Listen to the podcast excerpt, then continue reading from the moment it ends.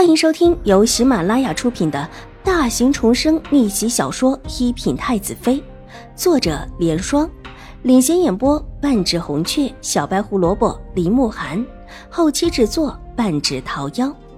喜欢宫斗宅斗的你千万不要错过哟，赶紧订阅吧！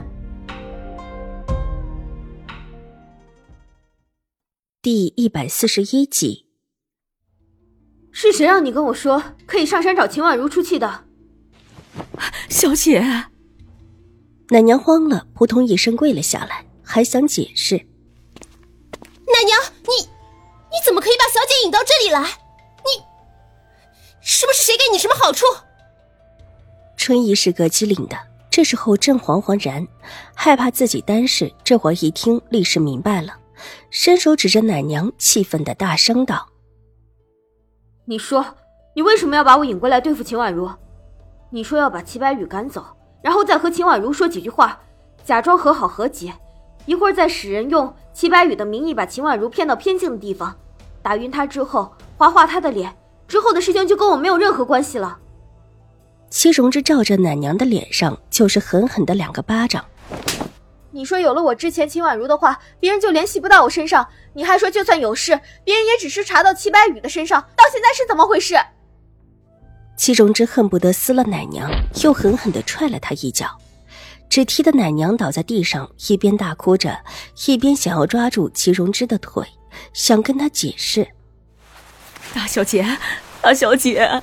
老奴也只是想帮大小姐出口气，反正这事儿后来落到二公子身上，跟大小姐也没什么关系啊。齐白羽在边上冷哼一声，走过来照着这个还满嘴胡说的老婆子就是一脚，只踢得奶娘的身子重重的往后平移出去，直接就撞到了一边的墙上，发出巨大的撞击。一时之间，屋子里的人都愣住了。齐荣之。你别以为自己可以一直想害人，还一直有人护着。眼下你自己和父亲解释这件事吧。至于他，相信这点智商你还是有的，可以找出谁在背后推波助澜的吧。你呀，就是别人手中的一个棒槌。齐白羽笑得阴冷，扯动了一下嘴角，皮笑肉不笑的笑了那么一声之后，转身大步离去。他才不要留下来，在这里看他们狗咬狗。大小姐，奴婢想起来了，奶娘和宁远将军府上的那个周嬷嬷关系是极好的。就昨天，奴婢还看到他们两个躲在一边偷偷说话。身后春意尖声叫了起来，他这个时候也是拼了命的想找出证据，这是要怪到奶娘的身上。对，奴婢也看到了，就是昨天，奴婢不小心走过。还听到说什么静心安什么的，但因为没在意，所以也没多听听。就是宁远将军府的周嬷嬷，跟着狄夫人的那个，奴婢也认识。七嘴八舌的人不少，一个个都回过味来。齐白羽站在廊下，看了看齐荣之的屋子，冷笑一声，大步的向外走去。小厮紧紧跟在他身后。这时候，他满心满脑的造诣。脸色阴沉的一路往前，却在前面转弯的路口停了下来。一棵大树之下，秦婉如站在那里，如玉般的小脸微微抬着，带着淡淡的温和的笑意。她的脸很精致，颜色也很生动，微微的一抬脸，长长的睫毛下水灵灵的眼睛，很美也很恬静，仿佛有什么在抚平齐白羽心中的躁意。稍稍站定脚步之后，缓步向秦婉如走了过来。有问出是谁在背后指使吗？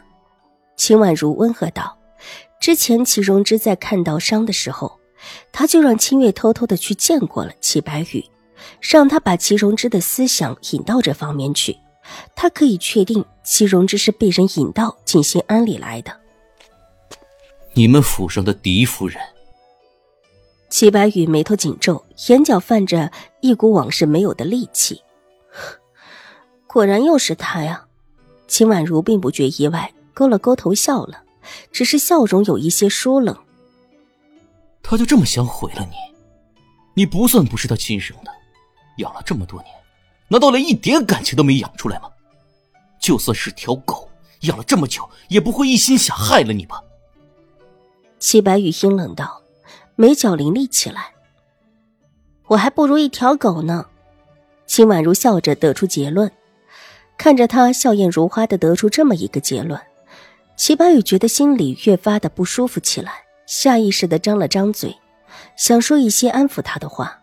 无奈到了最后，只有这么一句悻悻的话：“我在知府上养的，也还不如一条狗。”他是庶子，他一生下来就知道的事情。他的姨娘并不是一个惹事的人，每日里喜欢在自己院子里摆弄花草，一看就是个不得宠的。可即便是这样，李夫人也没有饶过他，有事没事的总要训他几句，对自己更是没有什么好脸色。府里有什么事情都会推到自己身上。